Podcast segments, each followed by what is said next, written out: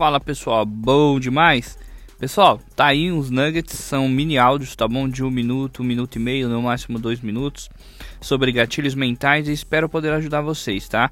Gatilho mentais é excelente para você usar no seu negócio, na sua propaganda, no seu pitch, tá bom?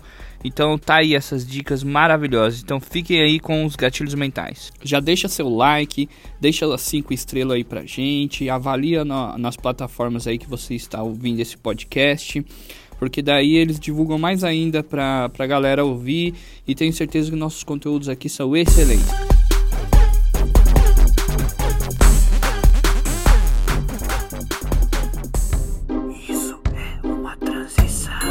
Agora eu quero falar com vocês sobre o gatilho mental da surpresa. Eu estou gravando uma série de vídeos sobre gatilhos mentais, então vamos lá. O gatilho mental da surpresa, pessoal, nada mais é do que você surpreender. Você surpreender, né? A surpresa surpreende, bem bacana, né? Ah, como você utiliza isso? Pessoal, estava falando daquela lista de e-mails. Vamos supor que você vai enviar um conteúdo para elas. Envie dois, né? cause uma surpresa, envia um, logo depois envia outro. Fala, não, ah, você é uma ótima pessoa, conta uma história, usa o gatilho da história que eu falei, né? E já manda um outro, surpreenda. As pessoas gostam de ser surpreendidas. Quem não gosta de, de ganhar um presente do nada assim, pá, nossa, toma um presente, mas não é nem meu aniversário, não, mas é uma surpresa.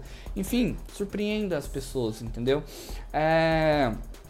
Entregue mais do que você promete a elas, entendeu? Então, enfim, esse é o gatilho da surpresa. Utilizem ele com sabedoria.